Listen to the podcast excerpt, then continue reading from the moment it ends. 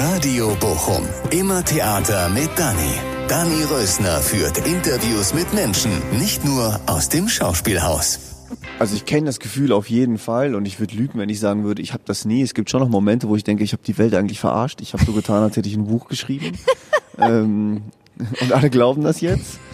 Sagt Nejati Usiri. Es war aber keine Verarsche. Er hat wirklich ein Buch geschrieben. Vater mal stand 2023 auf der Shortlist des Deutschen Buchpreises. Ein Familienroman. Ich habe es in einem Rutsch durchgelesen. Die Geschichte von Arda, der seinen Vater nie kennengelernt hat, der mit seiner Mutter und seiner Schwester im Ruhrgebiet aufwächst. Es erzählt von Freundschaft, von Demütigungen auf dem Ausländeramt, von Verlusten und es ist Schmerz und es ist auch viel Freude. Es war eine großartige Begegnung mit Nejati.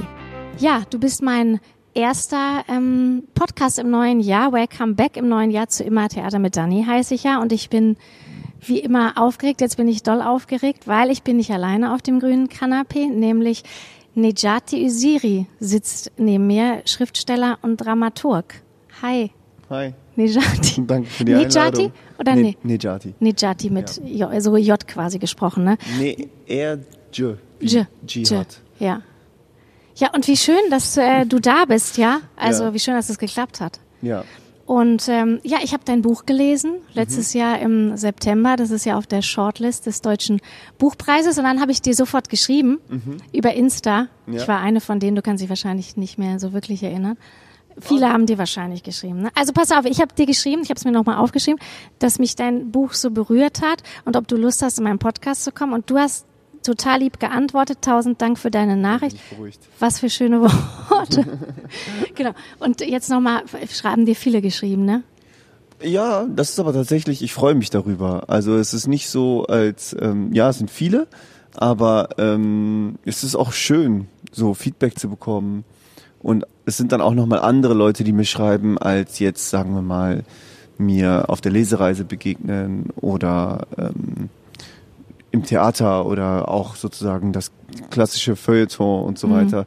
Das ist nochmal eine ganz andere Form von Feedback, die ich so auf Instagram kriege ähm, die total emotional ist und mir erzählen Leute, dass sie auf unterschiedliche Arten so mit dem Buch was anfangen konnten. Hm. Das habe ich dir ja auch geschrieben, weil mich hat die Geschichte halt so berührt, weil ich äh, komme ja von einem kleinen Dorf in der Nähe von Kassel und Mhm. Ja. dieses Rausgehen in, in die Stadt und Ja. wo gehört man jetzt hin, was ist Mhm. jetzt Heimat, dieses hat mich halt total. Aber jetzt müssen wir einmal kurz auch von dem Buch erzählen, weil ich habe noch gar nicht gesagt, wie es heißt, nämlich Ja. Mhm. Vater mal. Und willst du mal kurz erzählen, worum es geht? Ähm, ja, also Vater mal ist ein Roman, der erzählt, wie ein Junge namens Arda im Krankenhaus liegt.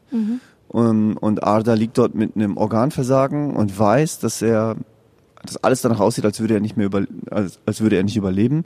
Und er beschließt seinem Vater, den er nie kennengelernt hat, einen Brief zu schreiben. Und in diesem Brief erzählt Arda dann von seinem Aufwachsen in Deutschland, von seinen Geburtstagen auf den Fluren vom Ausländeramt, von diesem einen Sommer, in dem er seine besten Freunde verloren hat äh, und so weiter und so weiter. Und gleichzeitig erzählt Vater mal dann eben auch von seiner Mutter und seiner Schwester. Die besuchen Arda nämlich immer im Krankenhaus und erzählen dann wiederum ihre Geschichte. Und so ist es ein Familienroman, ähm, der aus drei unterschiedlichen Perspektiven erzählt wird. Und alle kommen sozusagen an diesem Krankenbett immer wieder zusammen. Und natürlich kreuzen sich äh, die Geschichten, weil es eben eine Familie ist und die alle miteinander zu tun haben. Ähm, ja, so ein bisschen würde ich Ja, genau. Ja. Und es ist äh, so viel Freude und so viel Schmerz auch, finde ich. Es ist so zwischendurch schon so, dass man immer so denkt, oh, tausend Pfeiler im Herz, ich blute. So. Ja, das ist schön. Das ist wirklich so eine, also allein die, hast du jetzt gerade auch gesagt, die Jungsgeschichte, die hat mich auch so, obwohl ich ja selber Mhm. ein Mädchen bin, aber ich mich hatte so, ich hätte mir gewünscht, die würde immer weitergehen. Das ist so, hast du so schön beschrieben, diese Jungsfreundschaft, die auch so tragisch Ja. ist, weil sie halt auch so viel mit Verlust zu tun hat. Ne? Aber Ja. das ist so, boah, das hat mich total berührt. Mir hat mal eine Persö Person gesagt, ey Nijati, das ist auch ein Roman über das Privileg, lebenslange Freundschaften zu haben. Ja. Und warum das nicht geht, wenn du siehst, wie deine Freunde zur Statistik werden, wenn, wenn sie abgeschoben werden, wenn sie in der Entzugsklinik landen, wenn sie im Gefängnis landen, wenn sie kriminalisiert werden, wenn du merkst, auf einmal sind deine Freunde eben, so wie Arda auch sagt, die in den Zeitungen mit den Balken vor den Augen. Mhm. Genau, es ist auch ein Roman darüber und ich mag das Vatermal ein bisschen klingt wie Denkmal, mhm. ähm, weil ich schon auch Arda und seinen Freunden und auch seiner Familie ein Denkmal bauen wollte. Es ist schon auch eine Liebeserklärung, ähm, das ganze Buch. Ich hoffe, und es, also es ist schön, wenn du sagst, das merkt man. Ja, ja, total. Und apropos Liebe, das ist ja auch so süß, diese Liebesgeschichte. Also diese erste Liebe, die die da erleben mit Susanna. Ach so, die Jungs ja, jetzt. Ja, die Jungs. Ja, sind ja mehrere Liebesgeschichten. Ja, ja, genau. Gibt ja genau. auch noch die von der Mutter. Genau, genau. Ja. Aber die finde ja. ich, äh, das finde ich auch sehr süß, wie du das beschrieben hast. Ja, ich kann es euch nur empfehlen. Ähm, und äh, Jetzt muss ich dich das einmal fragen, weil es ist ja immer so im Raum, ist da jetzt viel autobiografisch? Das willst du jetzt nicht sagen, ne? Wahrscheinlich. Aber es ist ja immer so in allen Interviews, die man so ähm, sehen kann, jetzt ja. in Mediatheken und so oder hören kann, ist ja immer so, ja, vielleicht. Ja. Und das ist auch die genaueste Antwort, ja, vielleicht. ähm, naja, in, der Literatur gibt es ja einen eigenen Begriff für, Autofiktionalität. Mhm. Das bedeutet, dass es nicht autobiografisch ist, sondern eben autofiktional. Das heißt, man fängt an mit eigenen Erfahrungen und eigenen Wahrnehmungen und dann fiktionalisiert man aber. Das heißt, man erfindet dazu mhm. und so weiter und so weiter und so weiter. Ich finde es gut, dass es dafür einen Begriff gibt, aber auf der anderen Seite denke ich mir auch, naja, ist Schreiben nicht immer so? Ja. Also man fängt doch immer mit eigenen Erfahrungen oder mit Erfahrungen, mit, mit Wahrnehmung. Ich kann doch gar nicht außerhalb meiner Wahrnehmung stehen. Ja. Ich fange ja immer so an. Ja, und dann passiert natürlich in der Kunst immer das, was Besonderes, nämlich dass Figuren ihren eigenen Weg gehen, dass die Dinge machen, mit denen du vorher nicht gerechnet hast beim Schreiben, dass die sozusagen sich auf dem Papier irgendwie plötzlich befreien und entfalten. Und ähm, ich, ich glaube immer, die genaueste Beschreibung ist, meine Figuren sind ein bisschen wie meine Kinder. Mhm. So stelle ich es mir jedenfalls vor. Das heißt, das sind so Wesen, die sind mir irgendwie ähnlich, aber halt irgendwie auch nicht. Und ich werde denen nicht gerecht, wenn ich die immer nur als Verlängerung meiner selbst sehe. Und nichts hassen die mehr, als wenn ich denen nicht zuhöre, sondern wenn ich selber irgendwas will von denen unbedingt, wenn ich die in irgendeine Richtung bringen will. Gutes Schreiben ist wirklich ein den Figuren zuhören und am besten gar nichts von denen wollen, sondern die einfach laufen lassen. Und wie schreibst du dann, wenn du schreibst? Also ich meine, das war jetzt dein erstes Buch, aber du hast ja vorher auch schon geschrieben. Wie wo oder beziehungsweise wo schreibst du? Ja. Mit, mit Füller oder Ach, wo? am Mac und, und wo und wie? So. Ja. Also brauchst du Ruhe zum Beispiel? Ja. Kann, ja. ja. Mm, ich gehöre tatsächlich zu denen, ich bin leider das Klischee eines Autors, super anstrengend, für mein Umfeld auch. ähm, ich bin dann, ich versuche wirklich in so einen Tunnel zu kommen und ich bin dann auch in diesem Tunnel. Und das macht mich dann, glaube ich, für alle Menschen um mich herum zu einer sehr nervigen Person, weil ich sozusagen mit nichts, an nichts anderes mehr denken kann. Und ich leider brauche absolute Ruhe. Das heißt, ich bin, ich, wenn du mich fragst, wo, ich schreibe überall, nur nicht zu Hause in Berlin. Also ich verlasse meistens die Stadt.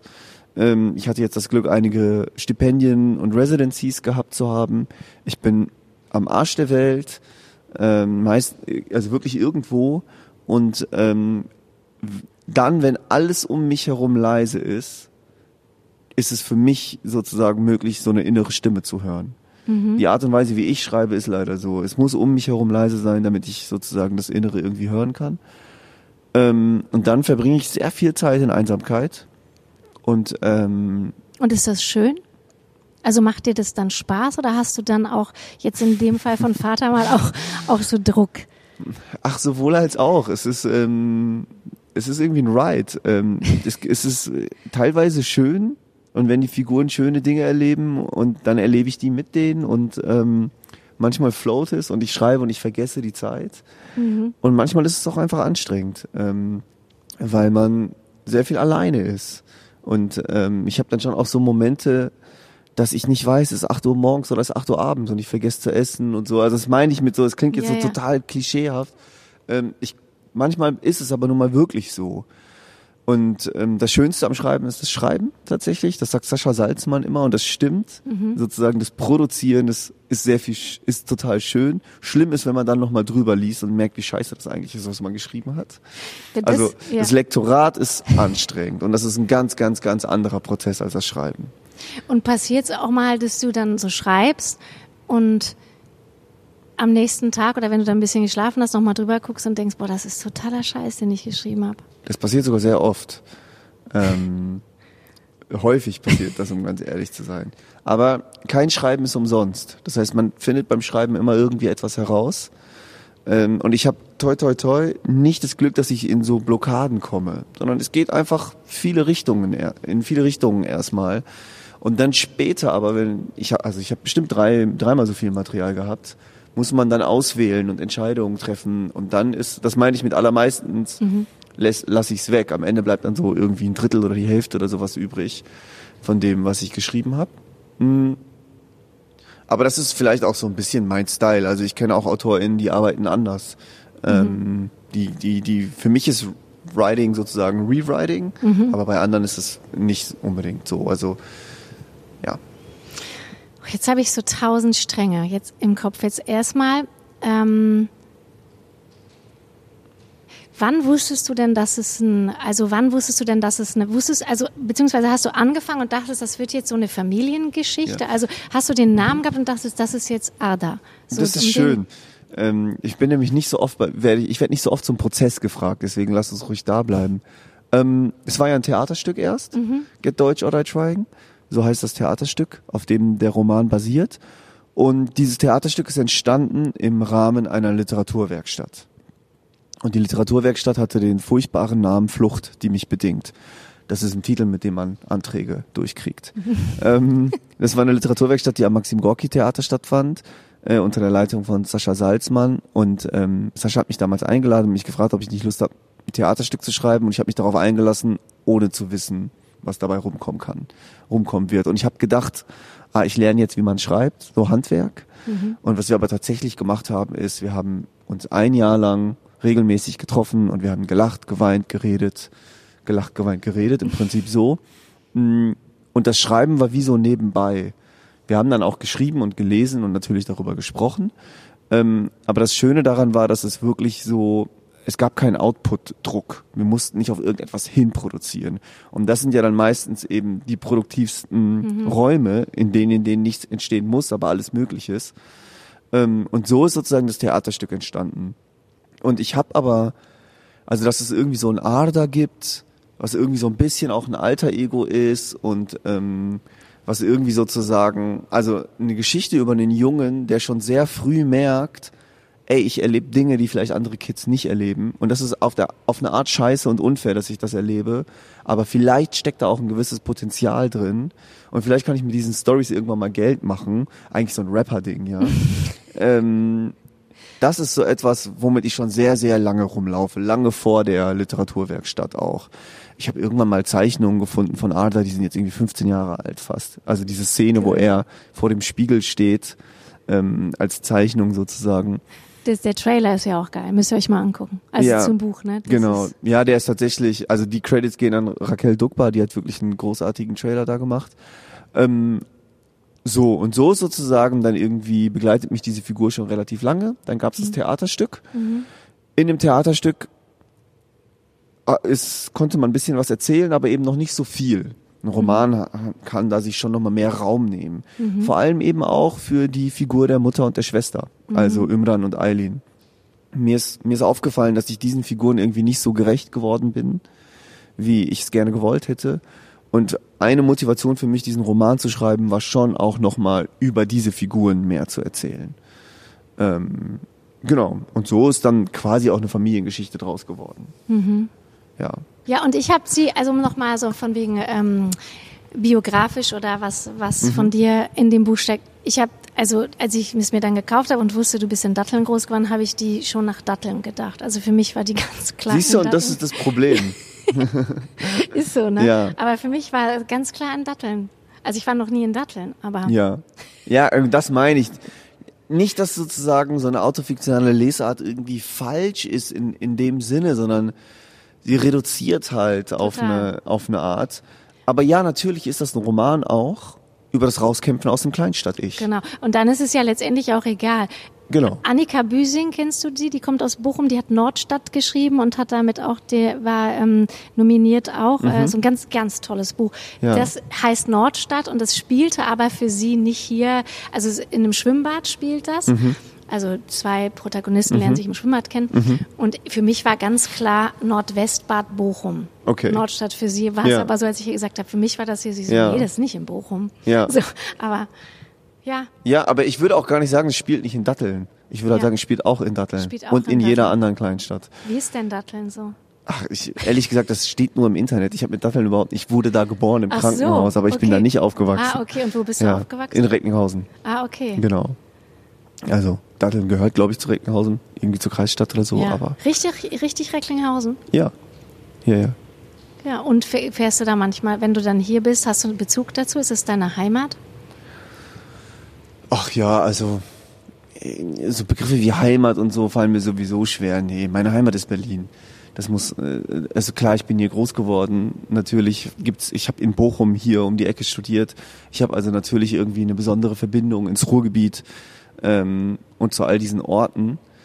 Ähm, und es fühlt sich für mich auch ein bisschen wie eine Zeitreise an, jetzt hier in Bochum zu sein. Glaube ich. Aber meine Heimat ist Berlin. Das, das, das ist schon so. Ich fühle mich da sehr wohl und hab, also ja. Man erwartet es ja immer, ne? Dass man dann so, wie auch so ein Grönemeyer, von dem man immer erwartet, Bochum ist so, Mensch, nirgendwo anders ist es doch so und hier bist du doch her und so, ne? Und ich meine, ich kenne auch das Gefühl, ne? Wie gesagt, ich bin ja auch eine weggegangene und man hat aber dann, ja, es ist ein Stück Heimat. Also ich habe da so ein, also vielleicht ist es ne, so. so, so ist es bei mir irgendwie so Heimat, dass ich irgendwie so denke, ich habe ja auch in Berlin gewohnt, da habe ich auf jeden Fall ein Riesenstück Heimat auch gelassen. Ja, ich glaube, es sind eher, es sind eher Erfahrungen, die ich sozusagen mit Orten verbinde, als jetzt irgendwie ein heimatliches Gefühl.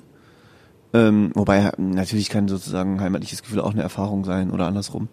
Aber wenn ich daran denke,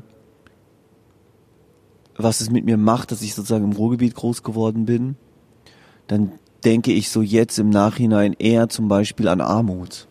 Das ist mir als Kind gar nicht so bewusst gewesen, was für eine, also dass das eine sehr strukturschwache Region ist, die, die sehr stark geprägt ist von Armut. Wenn man sich den Armutsbericht der letzten Jahre, wenn man sich die anschaut, dann stellt man fest, das Ruhrgebiet ist, ich glaube, sogar die ärmste Region Deutschlands, ne, mit der höchsten Pro-Kopf-Verschuldung. Ich, bin mir, ich will jetzt nichts Falsches sagen, aber ich, Glaube ich auch, ja. ich glaube, ich bi- bin mir relativ sicher, also sozusagen, es ist auf jeden Fall eine der ärmsten Regionen. Und das ist natürlich, als Kind denkt man nicht darüber nach, weil man denkt, ah, es ist einfach so.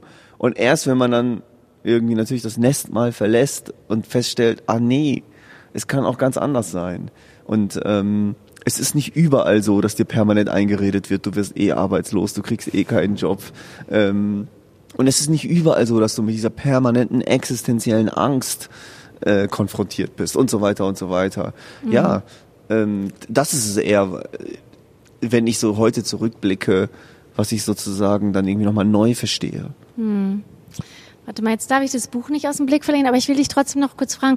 Und Freunde? Hast du da, hast du, hast du noch viele alte Freunde? So in Recklinghausen? Ja, also einige. Ja. ja. ja. Sind dir alte Freunde wichtig? Ach, ich hab, ich hab, ich, ich hab, ich hab, also meine, meine Freunde und Freundinnen sind mir super wichtig. Ähm, und die sind für mich wie so Teil meiner Familie, ähm, sozusagen. Und es ist nicht so, dass für mich die Dauer relevant ist. Also ich habe auch in Berlin Freundinnen gefunden, ähm, mit denen ich, die jetzt sagen wir mal noch nicht mein Leben lang befreundet bin und die trotzdem so tief in meinem Herzen sitzen, dass ich jetzt schon weiß, die werden da auch bleiben für immer. Ähm, und die auch für die Entstehung dieses Romans super wichtig waren. Ähm, die, die Namen stehen ja auch sozusagen hinten drin. Ja. Ähm, und das sind, das sind Leute, mit denen ich, mit denen ich ganz viel teile, ähm, mit denen ich auch so das Gefühl habe, wir, wir denken so alle irgendwie an einem, in einem Netzwerk. Wir sind wir so ein großes Gehirn. Und das ist Ähm, toll. Ne, also wie gesagt, Dennis Utlu, Max Czolek, Sascha Salzmann, Murat Dikenji, ähm, auch Yusuf Celik und so. Also äh, ich sag auch, weil weil weil Yusuf jetzt sozusagen kein Autor ist, ähm, aber trotzdem ähm, habe ich das Gefühl, wir ziehen alle so an einem Strang und unterstützen uns. Wir lesen auch alle unsere Texte gegenseitig, lektorieren uns alle gegenseitig. Ähm, und ich bin mir ziemlich sicher, wenn ich wenn ich diese Menschen nicht kennengelernt hätte in Berlin, dann würde ich nicht schreiben. Aber genauso zählt für mich, wenn ich ähm, nicht sozusagen meine Freunde von früher hätte, dann würde ich wahrscheinlich auch nicht schreiben. So, also ja. ja. Oh, das ist toll gesagt. Und wann hast du, wann hast du gemerkt, als du in Recklinghausen warst, dass du irgendwie Literatur, dass dich das, also hat es dich da überhaupt schon äh, fasziniert? Literatur? Also ja. Also ja. und wann hast du das gemerkt, dass du da so affin bist? Ich habe da jetzt gar nicht so einen konkreten mh, hm, konkreten Zeitpunkt oder Auslöser oder sowas im Kopf. Ähm ich habe zum Beispiel auch nicht gewusst ähm, nach dem Abitur, dass man so etwas wie kreatives Schreiben studieren kann. Ich glaube, wenn ich das gewusst hätte, hätte ich das wahrscheinlich gemacht. Ähm, dann wäre ich oder oder sowas wie angewandte Kulturwissenschaften oder sowas. Mhm. Also ich wusste gar nicht, dass es sowas wie die UDK, Hildesheim, Gießen, dass es all diese Orte gibt. Ich habe halt gedacht, na ja, okay, wer was mit Literatur machen will, der studiert halt Literaturwissenschaft. Also habe ich Germanistik studiert. Ähm, so. Aber es ist nicht so, dass es da jetzt einen konkreten Auslöser gab. Mhm. Nee. Nee. Und dann hast Und, ja. Entschuldigung, und natürlich, was ich schon sehr früh gemerkt habe, ist Hip-Hop. Also für mich hat Hip-Hop immer schon eine sehr große Rolle gespielt. Und ich habe schon auch sehr früh gemerkt, dass ich, anders als die einen oder anderen Friends von früher, mehr auf den Text geachtet habe. Dass mir das, dass mir das besonders wichtig war.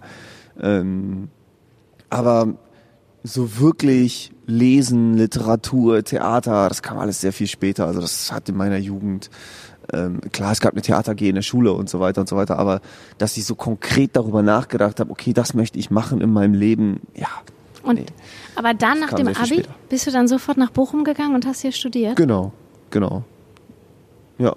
Und dann hast du auch in Istanbul studiert, ne? Genau, ich habe sozusagen ein Auslandsjahr gemacht in mhm. Istanbul. Ähm, was für mich eine krasse Erfahrung war, natürlich. Also ich glaube, es ist sowieso immer eine krasse Erfahrung, ins Ausland zu gehen. Und dann ist aber natürlich auch nochmal verrückt, in ein Land zu gehen, an, und du merkst, okay, du musst nicht an jeder Ecke deinen Namen buchstabieren. So, das, das ist natürlich eine, eine ganz komische Erfahrung für mich gewesen.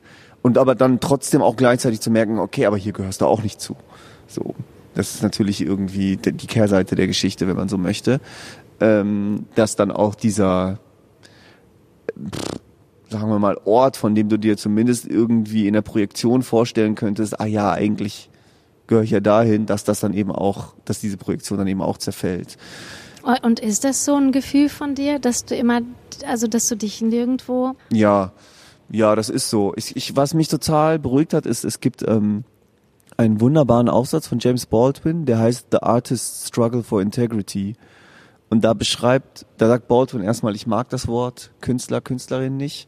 Ähm, und dann versucht er aber trotzdem zu definieren, was, was sozusagen denn Künstler, KünstlerInnen ausmacht. Und er sagt, naja, es ist das Gefühl, du wächst auf mit dem Gefühl, dass du nirgendwo so richtig dazugehörst. Und er sagt, naja, du, du, du, du, wahrscheinlich gehst du, hast du irgendwie eine Familie, aber du fühlst dich irgendwie ein bisschen wie ein Alien. Und wahrscheinlich hast du irgendwie, keine Ahnung, bist, vielleicht bist du im Footballteam, aber du merkst, auch da gehöre ich nicht so rein. Und er sagt, wahrscheinlich gehörst du in eine Kirche, also hast du da deinen Ort. Wir wissen, dass James Baldwin ja auch aus einer religiösen Familie kam, aber auch da fühlst du dich nicht so richtig. Mhm. Und irgendwann, sehr, sehr, sehr viele Jahre später, verstehst du, er sagt dann drei, vier Scheidungen später und so viel Drinks später und keine Ahnung, so unendlich viele zerbrochene Freundschaften später, verstehst du, ah ja, du wirst einfach immer dieses Alien sein. Du wirst einfach immer ein bisschen nicht dazugehören irgendwo. Und dann hast du einen Schmerz. Und was er auch sagt ist, das Problem ist noch nicht mal, dass du anders bist, sondern dass du den anderen zeigst, dass sie es nicht sind. Dass du ihnen quasi mit deiner Existenz den Spiegel vorhältst. Und dann irgendwann verstehst du, dass du aber mit diesem Schmerz, den du fühlst, was machen kannst. Du kannst es nämlich aufschreiben und dann kannst du es benutzen, um mit dem Schmerz von anderen zu connecten. Und das ist eine besondere Fähigkeit. Mhm. Und deswegen, sagt er, kennen nur die Poets die eigentliche Wahrheit über uns. Die Priester nicht, die Soldaten nicht, niemand kennt die Wahrheit, nur die KünstlerInnen. ähm, und das ist was ganz Schönes. Damit kann ich äh, viel anfangen über diese Form des Schmerzes sozusagen zu mm, connecten. Das ist, das ist cool. Ja. Und Bochum, also auch ein Stück Heimat, das muss ich jetzt aber schon so ein bisschen sagen, ne, weißt du? Ich liebe einfach den Lokalpatriotismus im Ruhrgebiet. Wie, wie, meinst du das? Auch Nein, ein Stück Heimat? ja, Bochum, was hast wie lange warst, wie lange hast du hier studiert? Äh, ich habe hier den Bachelor gemacht, drei Jahre. Okay. Ja. Und wo hast du gewohnt? Wovon ich eins fast im Ausland in, war. in Istanbul, ja. Ja, okay. genau, Und genau. wo hast du gewohnt hier? Ähm, an der Zeche Konstantin.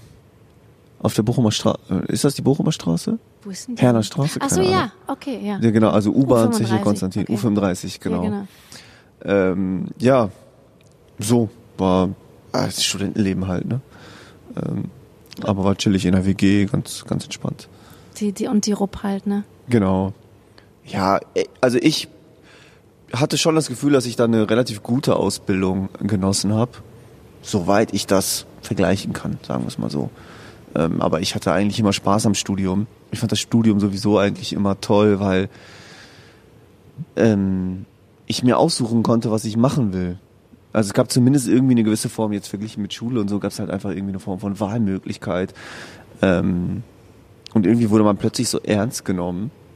Ähm, und ich mochte einfach dieses Gefühl, dass ich so auf mich allein zurückgeworfen bin und es niemanden juckt, ob ich, also zu, zu meiner Zeit zumindest war das so, hat es niemanden gejuckt, ob ich jetzt bei der Vorlesung anwesend bin oder nicht. Später gab es dann schon irgendwie diese Anwesenheitspflicht wieder über Bologna und so, aber erstmal habe ich das sehr genossen. Ja, und auch so sich so neu zu erfinden, oder? Also das fand ich so. Das fand ich, finde ich auch geil, ähm, wie du das einmal beschreibst in dem Buch. Dieses, wie er, warte mal, soll ich das mal suchen? Ja. Ähm, wir können ja immer gucken, ob wir das machen mit den äh, Sachen, die ich mir angeschrieben habe. Ich weiß nicht, ob es total lame ist, wenn man das vorliest, ähm, dann lassen wir es halt. Aber ich fand halt ein paar Sachen so, nämlich wie er, ins, wie er sich äh, trifft ähm, mit den anderen, um ins Theater zu gehen. Ah, okay, in Berlin dann. Ja, ja, genau. Warte mal, mal gucken, ob ich das jetzt finde. Du musst kurz überbrücken. Also dieses, ich weiß nicht, was mir auf jeden Fall gerade eingefallen ist, ist so dieses Neuerfinden. Das hatte ich eher in Berlin als in Bochum tatsächlich.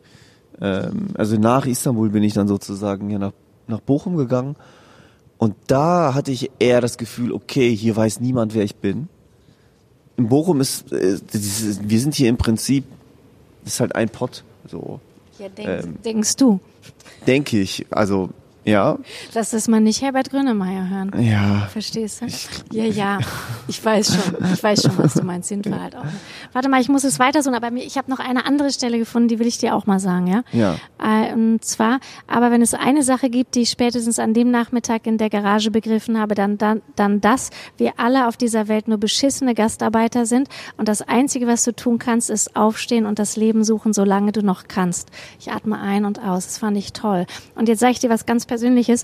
Die Stelle ab äh, und das Einzige, was du tun kannst, ähm, habe ich meiner Schwester geschrieben, die hat dieses Jahr ihren Mann verloren und das habe ich jetzt zum Weihnachten noch so eine ganz große Tafel geschrieben Wirklich? als äh, Motto für nach dem Tod. Oh, wow. Fand sie toll. Das tut mir sehr leid für deine ja, Schwester. mir auch, aber Literatur tröstet, ne? Texte trösten, Musik tröstet, ist tatsächlich so. Ja, Worte das- trösten, Ja, das, gute Worte. ja, ja, das ist auf jeden Fall auch eine wichtige Funktion. Ich glaube, auch das ist das, was Baldwin meinte mit Ja. ähm, Schmerz, der verbindet. Ja, und das genau. Und was sagst du zu dem Zitat noch, was ich da, was ich da angestrichen habe, beziehungsweise zu der Stelle? Wie meinst du das? Also, also, Kannst du, was, kannst du noch was erklären? Nee. Nein, ne? Das lass mal so stehen. Ne? Boah, ich finde es jetzt nicht. Ich habe mir das doch angestrichen. Das fand ich so. Aber äh, ich kann es dir doch sagen. Ja, Sag du stimmt. mir, welche Stelle du meinst. Ja, dieses, wo sie vorm Theater stehen. Ja. Und dann darüber reden und er kann eigentlich gar nicht so gut Du bist viel mitreden. zu weit vorne. Warte. Das ist äh, ja fast das letzte Kapitel, bevor wir sozusagen zurück ins Krankenhaus springen. Warte mal, dann hab ich's, aber dann ist es da, ne? Hier ist es. Schau mal. Nee, das ist das mit der Mutter, ne? Genau, und danach geht er ins Theater. Hier. Ah, Als ja. ich am Theater ankomme. Ja, genau, das meinte ich. Ja. Ach ja, genau, das fand ich, das hat mich irgendwie total an mich erinnert, dieses, dieses neu. Wie war es bei dir? Ja, da war es halt auch so, als wann ich, warst du das erste Mal im Theater? na, ich war halt, ich bin halt hier nach Bochum Mhm. gekommen und aus äh, Kassel, aber aus einer Kleinstadt äh, Mhm. von Kassel und ähm, dann war das für mich halt so eine große Welt hier. Ich war schon auch mal im Staatstheater in Kassel, ne? Mhm. Aber hier war für mich so, boah, hier war ja auch gerade Leander Hausmann zu Mhm. dem Zeitpunkt. und es war alles so Fame und Mhm. fancy und rockig und Ja. ne, so. Ja, und dann bin ich damit so in Kontakt gekommen und habe aber so gemerkt, dass ich schon irgendwie so, ja, ich kam nicht aus dieser Künstlerwelt. Ja. So und habe aber mit vielen Menschen zu tun gehabt, die einfach äh, was, die aus Künstlerfamilien kamen Ja. und dieses dann halt so zu tun, als äh, immer diese Balance zwischen dieses da in between zu sein, zu gucken, wo komme ich her, wo sind meine Wurzeln und es ist auch okay, dass ich so bin, aber eben auch so dazugehören zu wollen und keine Eltern zu haben, die eben auch, äh, weiß ich nicht, der Literatur, Theater angehören und sowas. Ja. Ne? Deswegen hat mich das so gecatcht, auch dieser, dieser, dieser Moment da. Ja, ja, das ist schön und das ist auch das, was, um vielleicht den Bogen zurückzukriegen, mir, mir, mir viele Leute auch schreiben, dass sie auf, auf unterschiedliche Arten und Weisen von dem Roman gecatcht werden, so wie du sagst. Ja. Und manche eben darüber, dass sie auch aus einer Kleinstadt kommen, andere wiederum, dass sie auch ohne Vater groß geworden sind, ähm, also bei einer alleinerziehenden Mutter oder sowas. Wieder andere, dass sie das Aufwachsen in Armut kennen und natürlich auch viele, die mir sagen so, ey, ich habe eine ähnliche Geschichte, meine Familie ist auch nach Deutschland gekommen ähm, und wir hatten, sagen wir mal, mit ähnlichen Schwierigkeiten zu kämpfen. Ähm, ich weiß, wie es sich anfühlt, von der Polizei angehalten zu werden und so weiter und so weiter. Und das, das ist natürlich das Schönste. Das ist auch das, was ich an dieser Lesereise gerade so genieße, wenn Literatur Begegnungen schafft und es irgendwie ermöglicht, ähm, dass wir beide jetzt auf dieser hier grün, auf dem Kann- grünen Kanapee sitzen. Ja, finde ich auch total. Weil das, das, schlie das schließt sich ja auch für mich jetzt so, natürlich ist es irgendwie so, es ist ein äh, öffentlicher Podcast, aber es ist auch für mich ja, es macht so Sinn. Also wenn was Sinn macht, dann sowas, dass man ein Buch quasi so eingeatmet hat. Ich bin da gerade nach Prag gefahren und wollte eigentlich mal so gar nichts machen und nur aus dem Fenster gucken und hatte mir das mitgenommen und dann habe ich das wirklich komplett durchgelesen. Ich In konnte, einem Rutsch? Mhm, in Ach einem cool. Rutsch. Das So. ist gut, das freut mich. Das, da, ich konnte es nicht, ich habe immer, hab immer so weggelegt und dachte so, nee, ich heb's mir auf. ja, ja. So, nein, und das ist also das, und das ist dann so, das ist doch Sinn im Leben auch. Dann schreibe ich dir, du antwortest und dann passiert jetzt sowas und ich sehe dich und ich merke, ich weiß jetzt, warum dieses Buch so ist. Okay, weil, interessant. weil du, weil du so bist. Und das, das ist so, das finde ich ist doch ähm, Glück und Sinn. Ey, wa- was soll ich dazu noch sagen? wenn du das sagst, dann ist das schön. Ähm, mi- mich freut auf jeden Fall immer, wenn Leute sagen, sie haben es in einem Rutsch durchgelesen. Ähm, weil ich schon versucht habe, ein Buch zu schreiben, was so runterflowt, wo so kein Satz zu viel ist, wo so ein Satz den nächsten jagt. Ähm, und ich weiß gar nicht, ob das, ob, ob ich könnte mir vorstellen, dass vielleicht auch manche AutorInnen das blöd finden, wenn sie sagen, ah, das ist so eine leichte Lektüre oder sowas. Ähm, aber ich finde es eigentlich gut, dass das ähm, so einen so einen Sog entwickelt.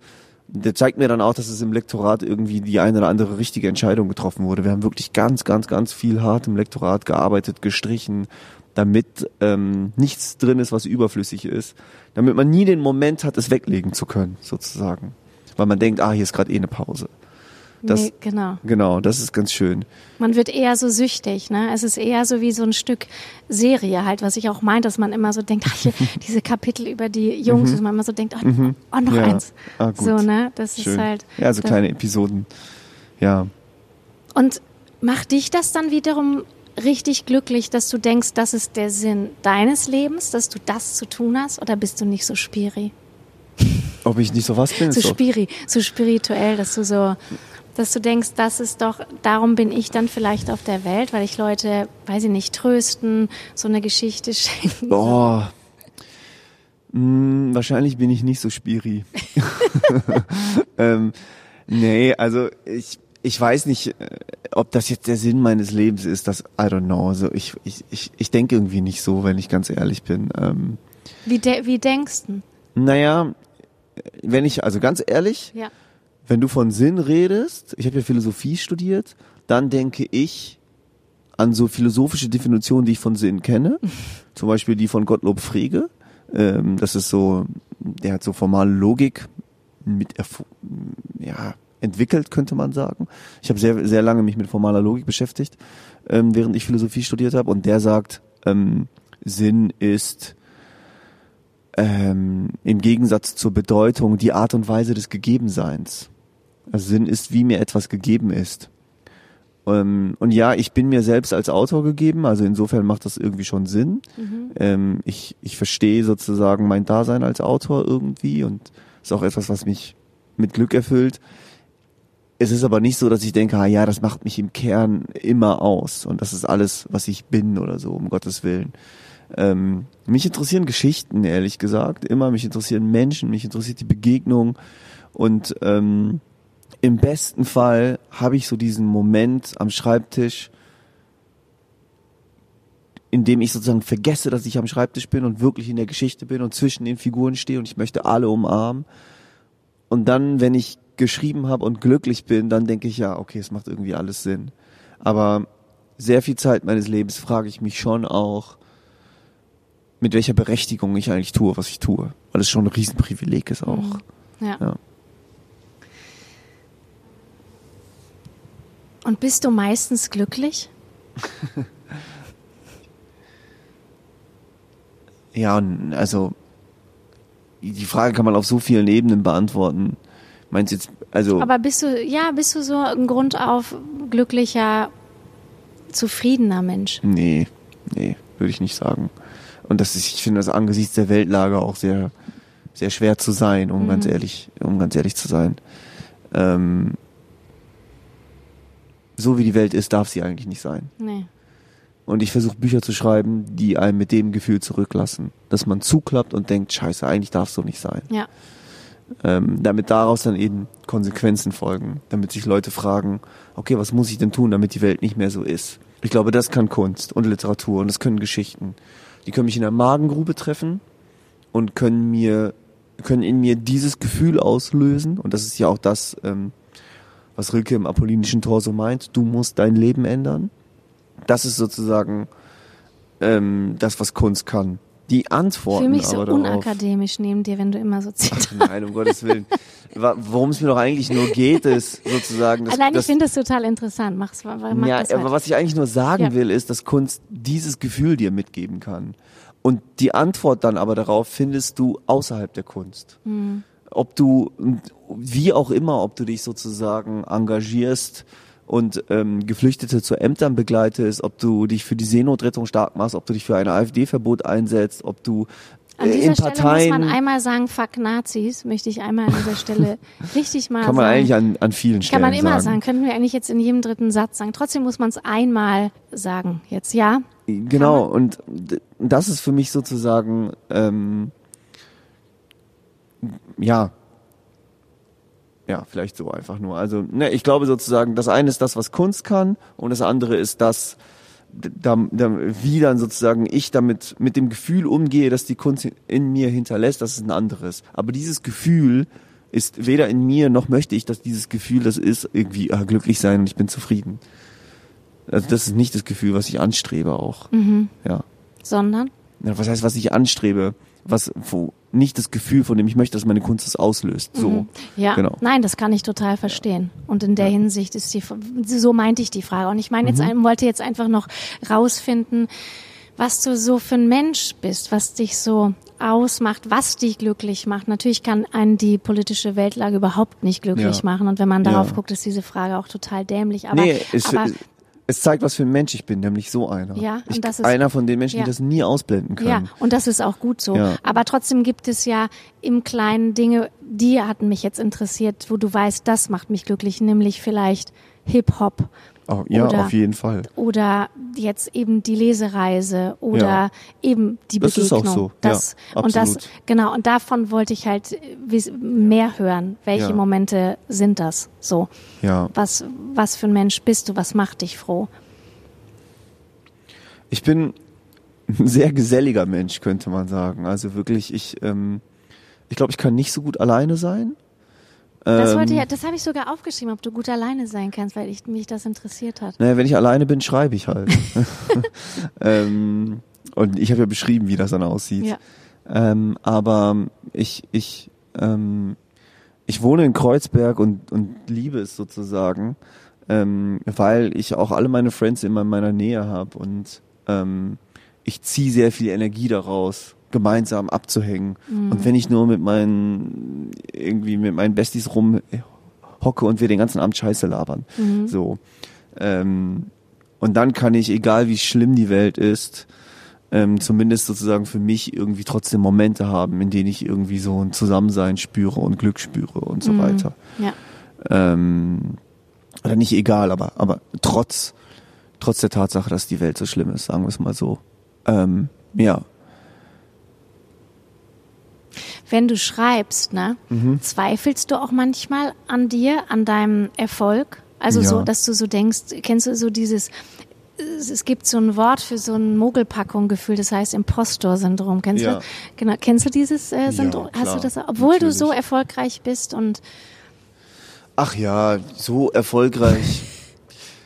Naja, das ist ja immerhin belegt. Shortlist und Ja, andere ich- Preise, die ich jetzt noch aufzählen könnte, die ich mir aufgeschrieben habe, aber brauche ich ja nicht. Also schreibe ich Ja. nieder. Aber Na gut, Ich ist mein- jetzt die Frage, wie man Erfolg misst einerseits. genau. Ne? Ja. Und andererseits weiß ich aber schon auch, es geht vielleicht steil hoch, aber es geht auch steil runter. Und ähm, also ich komme ja sozusagen aus dem Theater und ich habe das alles schon gelebt und dann bist du irgendwie ein paar Wochen der Shit und dann interessiert sich Ja. Ein Jahr später keiner mehr für dich und so weiter. Ich glaube, du musst wissen, warum du tust, was du tust. Mhm. Und für mich gehört der Zweifel, nämlich warum tust du eigentlich, was du tust, dazu.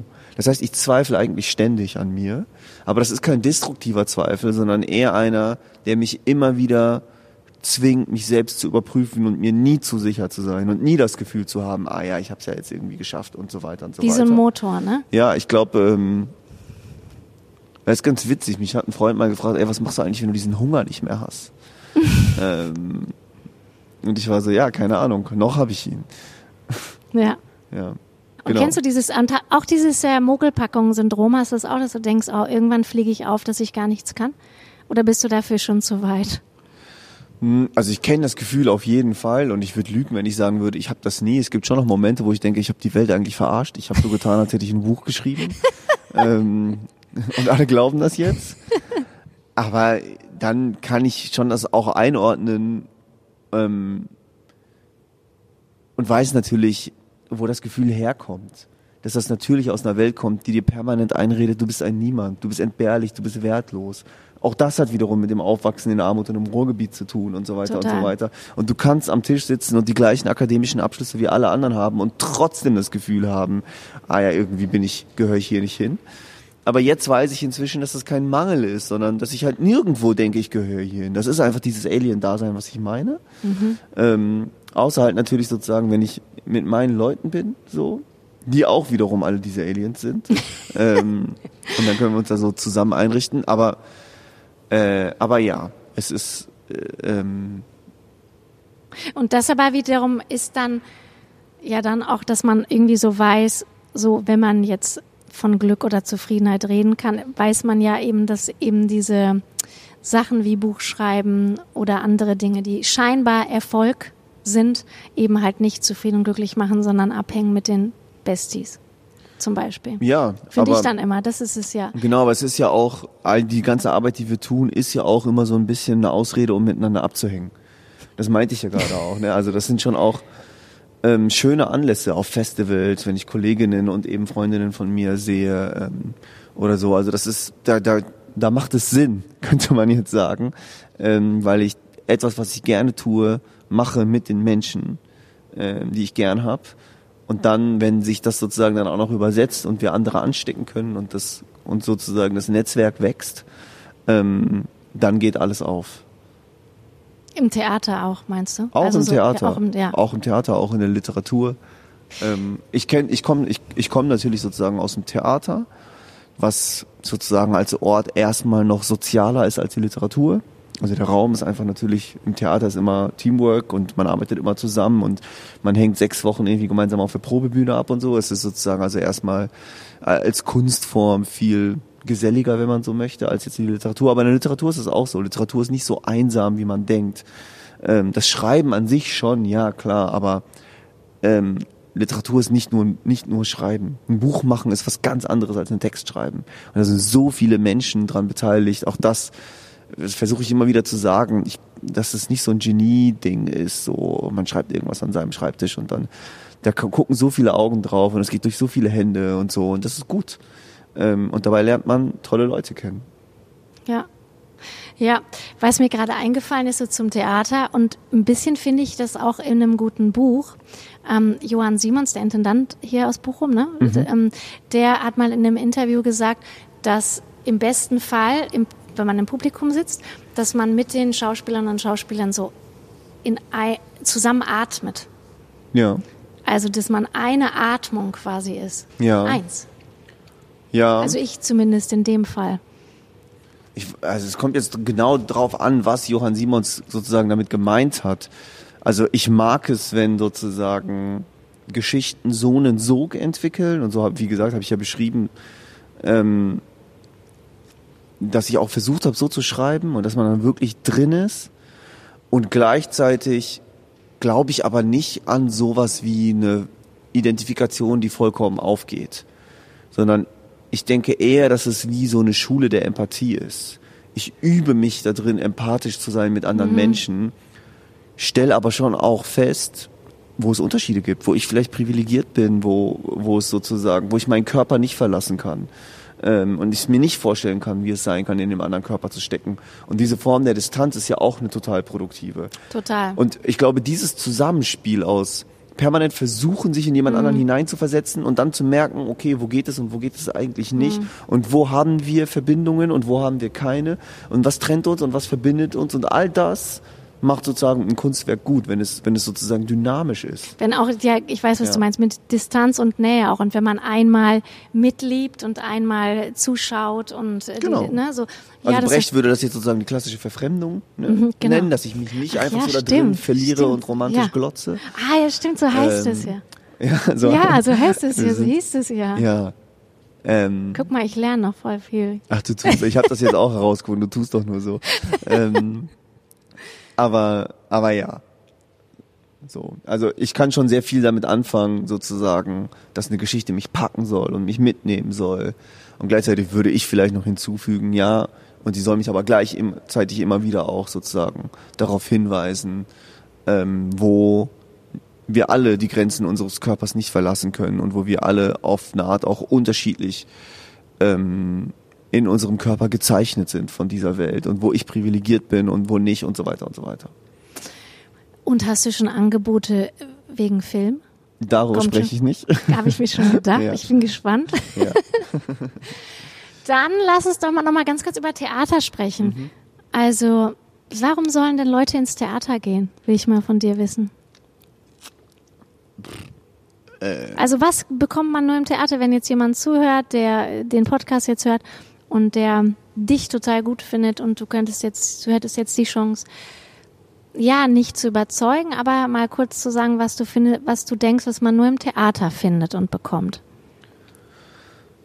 Also ich weiß gar nicht, ob ich anderen Leuten sagen wür- würde, ihr sollt ins Theater gehen. Also I don't know, ehrlich gesagt. Und ich finde auch, dass ähm, das nicht nur was mit Theater zu tun hat oder nicht, ob man ins Theater geht. Also ich sehe das auch oft in all diesen Debatten und den ganzen Diskursen, die so in der Theaterlandschaft besprochen werden. Ja, die Theater müssen sich öffnen und die müssen ihre Spielpläne verändern und vieles passiert ja auch schon Publikumsschwund. und so weiter und so weiter. Aber ehrlich gesagt, teilweise können sich auch Theater dumm und dämlich öffnen. Und egal in wie vielen Sprachen die ihr Angebot anbieten, solange unsere Gesellschaft so eingerichtet ist, ähm, dass ich irgendwie die größte Zeit meiner meines Lebens mit Arbeiten verbringen muss und solange irgendwie eine Mutter, eine alleinerziehende Mutter mit zwei Kindern irgendwie äh, nur schwer sozusagen überhaupt sich über dem Wasser halten kann, ähm, wir werden, wird es in einer bestimmten Schicht, wenn man so möchte, in einer bestimmten Klasse immer Probleme bereiten, ins Theater zu gehen, egal äh, was da auf der Bühne gespielt wird. Nicht, dass ich das nicht für eine wichtige Frage halte, sozusagen, was da passiert und wie ansteckend das sein kann und warum Leute ins Theater gehen sollen und so weiter und so weiter.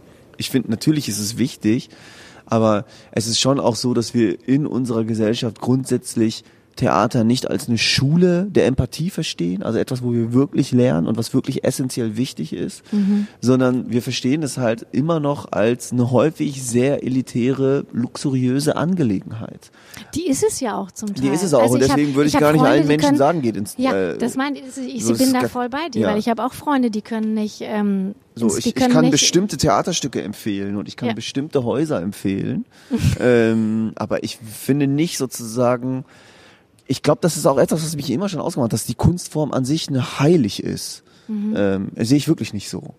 Ähm, das ist toll und es hat was. Ähm, und es kann als sozialer Raum total spannend und interessant sein und ich hatte wirklich persönlich Erfahrungen, von denen ich sagen würde, da hat eine Theaterinszenierung meine Wahrnehmung und mein Leben verändert. Aber ich habe auch sehr viel gesehen, was mich nicht berührt hat, äh, was mich einfach überhaupt nicht interessiert hat. Ähm, Gehst so. du auch raus, wenn dich was nicht interessiert? Oder sitzt, bleibst du dann respektvoll sitzen? Kommt drauf an. Ähm, aber wenn bestimmte Formen der Gewalt, rassistische, sexistische Gewalt oder sowas auf der Bühne so reproduziert werden, dass ich es nicht mehr aushalte, gehe ich schon auch raus, ja. Punkt. ja. ja, willst du noch weiter über Theater sprechen, was du, was du so machst? Am Theater? Im Theater? Mhm. Du bist ähm, ja Dramaturg, ne? Ja, nicht mehr. Ähm, ich weiß, das steht immer noch überall und ja. ich habe ja auch lange als Dramaturg Datteln, gearbeitet. Dramaturg. Alles.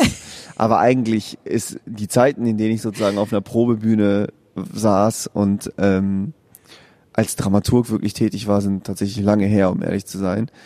Ähm, dann war ich lange Dramatiker, das heißt, ich habe geschrieben. Unter anderem auch deshalb, weil ich als Dramaturg so unzufrieden war, wie im deutschen Theater mit dem Text umgegangen wird ähm, weil ich darf ja alles machen mit dem Text. Ich darf ihn kürzen, verschneiden und so weiter. Ich darf ihn halt nur nicht ändern, einfach so. Ähm, was mich immer irgendwie mit einem komischen Gefühl zurückgelassen hat, weil alles wird aktualisiert, ähm, weiß ich nicht, ein modernes Bühnenbild, modernes, also moderne Kostüme ähm, und so weiter. Nur halt stehen dann halt da die SchauspielerInnen in hochmodernen Anzügen und mhm. sprechen in Jampen oder so. Also, und das hat mich schon sehr genervt auch, ähm, dass wir irgendwie Texte spielen, die teilweise sehr, sehr alt sind, die teilweise auch im Zentrum ein Problem haben, das wir in unserer heutigen Gesellschaft gar nicht mehr haben. Also wir spielen ja immer noch irgendwie Schillers Räuber, als würde immer noch der Erstgeborene alles erben. Ähm, und im, im Ankündigungstext steht dann, wie aktuell das alles noch sei, als wäre nicht schon entlarvend, dass man das reinschreiben muss, wie aktuell das ist. Ja. Ähm, und dann spielen wir teilweise auch Texte, die für ganz andere Bühnenarchitekturen gemacht wurden, ne, Antike und so ein Kram und all das. Ähm, hat mich einfach sehr, sehr genervt, weil ich sehr oft dachte, ey, anstatt irgendwie gegen den Strich diesen Text zu lesen, lass uns doch einen Text nehmen, der uns gegen den Strich geht anstatt irgendwie den SchauspielerInnen zu sagen, ja, spiel das mal mit Blicken, was dem Text da so viel fehlt, lass uns doch lieber einfach schreiben. Also man kann es ja auch anders schreiben, so ähm, und so weiter und so weiter. Und das hast du gemacht. Genau, das habe ich sozusagen, das, das war sozusagen für mich dann mit einer der ersten Impulse, dass ich, ähm, wenn man so möchte, vom Dramaturg zum Dramatiker geworden bin. Ich habe dann mir Klassiker rausgesucht, die größten Arschlöcher, die ich so finden kann, Wagner, Kleist, äh, also die so rassistischsten und sexistischsten Texte, die meiner Meinung nach halt leider aber immer noch Teil des Kanons sind und immer noch überall rauf und runter gespielt werden und die sich in unser öffentliches Bewusstsein eingeschrieben haben. Und dann habe ich behauptet, ich mache das besser. Ich schreibe diese Texte besser. Und was ich nicht gemacht habe, ist so eine klassische Überschreibung, also diese Texte ins Heute zu holen, sondern was ich stattdessen versucht habe, ist heutig auf diese Texte zu blicken. Und dann habe ich mir also, dann, dann meine, meine Methode sieht dann so aus, ich nehme mir so einen Text, ähm, den ich im Kern super problematisch finde. Und dann versuche Sagen wir, sag mal einen Titel Nibelungen. Ja, zum? Beispiel, Nibelungen, ja, ne? der Ring des Nibelungen ja. war ein so ein Text, also sozusagen ähm, von, von Richard Wagner, aber die Verlobung in Santo Domingo, das ist eine Novelle von Heinrich von Kleist, ist ein anderes Beispiel. Ähm, und dann muss ich erstmal herausfinden, was genau finde ich an dem Text eigentlich so doof. Mhm. Ähm, und das ist etwas, was wirklich eine gute Übung ist. Es ist ein, eine Sache zu sagen, ja, der Text ist sexistisch. Es ist eine andere Sache, genau spotten zu können, was ist eigentlich sexistisch. Ist es der Einsatz von Nacktheit? Ist es, wer am Ende stirbt? Und das, und, und, und das ist halt meistens sozusagen die Frauenfiguren sind, die am Ende sterben. Ist es die Verteilung von Rede, von Sprechanteil? Ähm, und so weiter und so weiter und so weiter. Ne? Ist es dass die Frauenfigur keine Backstory hat und die anderen aber schon. Und so, also man muss sozusagen, das ist erstmal wirklich eine gute Übung, jetzt mal so blöd gesprochen. Mhm. Und dann, dann das gucke ich mir an und dann versuche ich, das anders zu machen. Und eigentlich frage ich mich nämlich immer, was wird nicht erzählt? Warum hat die Figur keine Agency, keine Handlungsmacht? Warum hat die keine Backstory? Ähm, warum verhält die sich in dieser Szene so und so? Und wenn sie doch eigentlich aber irgendwie jetzt mal, sagen wir mal, ein dreidimensionaler Charakter wäre, der, der auch was will, müsste sie dann nicht so und so sein. Und das Ganze beginnt dann sozusagen erstmal wie eine Fingerübung. Und dann passiert aber eben das, wovon ich gerade gesprochen habe. Figuren sind auf eine Art ein bisschen wie Menschen. Wenn man die einmal befreit aus ihren Verhältnissen, die sie unterdrücken, dann gehen die auch eigene Wege. Und dann, akademisch gesprochen wirst du jetzt sagen, transzendiert sich das Kunstwerk. Mhm. Aber was ich damit meine, ist sozusagen, dass Figuren anfangen, Dinge zu machen, mit denen ich selbst nicht gerechnet habe. Und dass sie sich wie so frei entfalten. Und das passiert? Das passiert das tatsächlich. Passiert. Das ist ein ganz ähm, merkwürdiger Moment. Und dann entsteht immer ein neues Theaterstück. Dann mhm. wird sozusagen die Korrektur des Klassikers löst sich vom Klassiker und für die für die Korrekturen oder die Widersprüche, die ich geschrieben habe, braucht man dann den Klassiker auch nicht mehr. Dann wird's, dann gehen die wie so, dann wird's eine eigene Geschichte, dann wird's ein eigenes Werk und dann wird's irgendwie rund. Äh, ja. Das ist cool. ja, das kann man ja zurzeit auch in Dortmund sehen, ne? Genau, am, am Samstag am ist Samstag, Premiere genau. von Der Ring des Nibelungen mhm. in der Regie von Julia Wissert. Ich freue mich darauf. Ich habe noch gar nichts gesehen. Ähm, ich bin gespannt. Genau. Aber die haben so ein cooles Ensemble. Ich durfte jetzt ein paar von den Schauspielern, ich hatte ja gestern eine Lesung in Dortmund, ich durfte ein paar von den, ein paar, ein paar äh, kenne ich. Äh, Antje Prust zum Beispiel, mit der habe ich viel zusammengearbeitet äh, in Berlin. Ein paar durfte ich kennenlernen hat Bock gemacht. Ja, toll. Ja. Und sag mal, aber ganz formell, ne, wenn du jetzt so, das ist immer einmal, das ist wirklich so, immer mindestens einmal. Ähm, wenn du, wie, entsteht denn sowas? Du sagst, ich will jetzt, ein, an wen wendest du dich denn dann? Wie meinst du das? Ja, du sagst jetzt, ich bin jetzt, dann war ich nicht mehr Dramaturg, dann war ich Dramatiker. Und dann habe ich die Texte umgeschrieben. Wem sagst du das denn? Also wer, mit wem hast du da zusammengearbeitet und äh, ist, wo ist das entstanden, dieses Projekt, eben diese Texte umzuschreiben? Also, also du hattest Bock ja. quasi? Naja, nee, es war ja schon so, ich war sozusagen, ich hatte mein erstes Theaterstück geschrieben, mhm. das hatte ich ja gerade erzählt, mhm. in dieser Literaturwerkstatt und das wurde dann auch im Maxim Gorki Theater in der Regie von Sebastian Nübling uraufgeführt. Genau. genau. Und dann und dann ist ja, man quasi so auf dich zu, aber das interessiert mich war ich noch. mit dem Gorki im Gespräch. Okay. Und ähm, denen war dann auch klar, okay, der ist nicht nur Dramaturg, der schreibt auch. Der ist und dann haben wir, ja, weiß ich nicht, sowas nicht. Ähm, aber wir haben dann über ein, ein zweites Stück äh, ja. gesprochen. Und dann habe ich erzählt, dass ähm, es einen Text gibt, der mich schon sehr lange in den Fingern juckt, ähm, nämlich eben die Verlobung in Santo Domingo. Und das wiederum hat, ich habe ja hier Literaturwissenschaft in Bochum studiert und da hatte ich ein Seminar Novellen von Kleist. Und das hat mich mit so einem mulmigen Gefühl zurückgelassen. Mhm.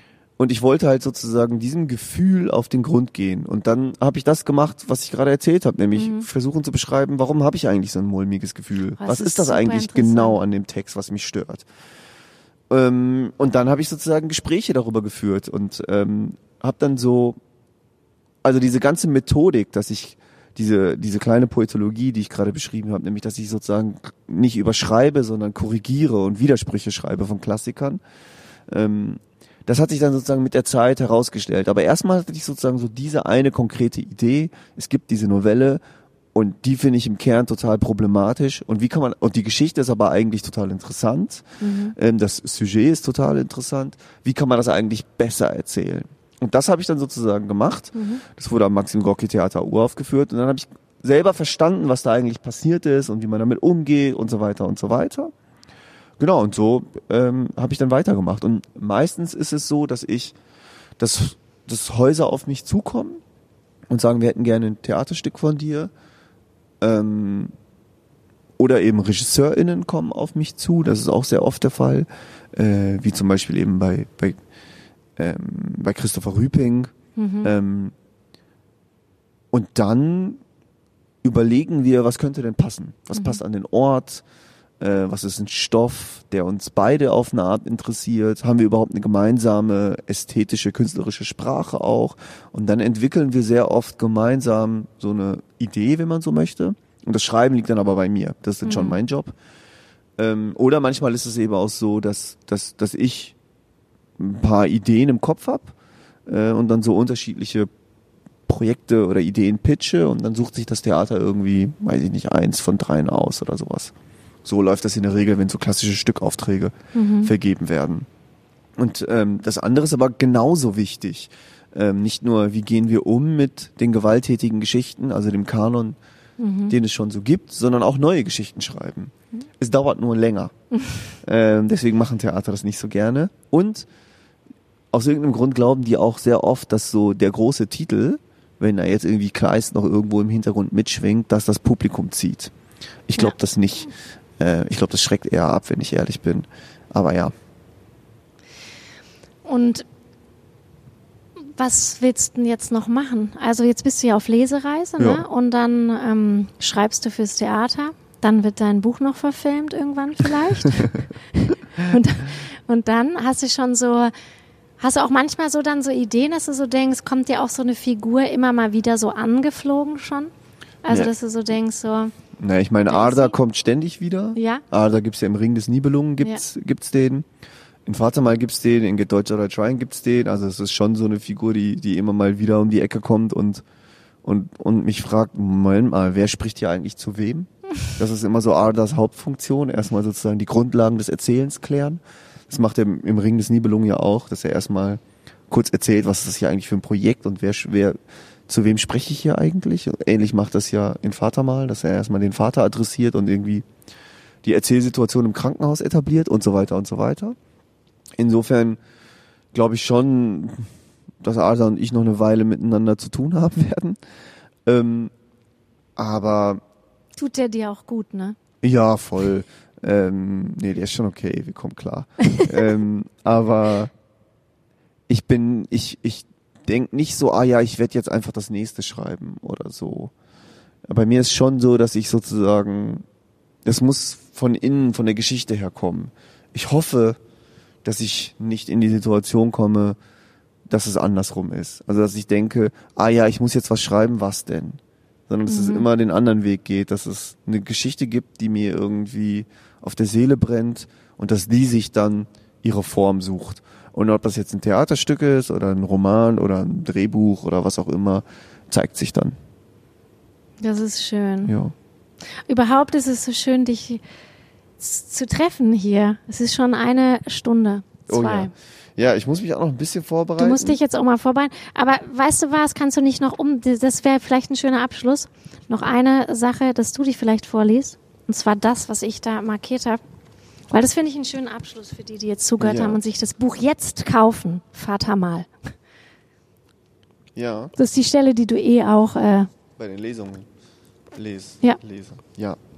Also das ist die Stelle, am Anfang des Buches und da spricht Ada sozusagen aus dem Krankenbett heraus zu seinem Vater ähm, und er sagt, ich möchte dir für immer die Möglichkeit nehmen, nicht zu wissen, wer ich war. Du sollst erfahren, wie es deiner Familie in Deutschland ging, wie im letzten Sommer meiner Jugend alle meine Freunde verschwunden sind und wie auch ich versuchte, vor mir selbst zu fliehen.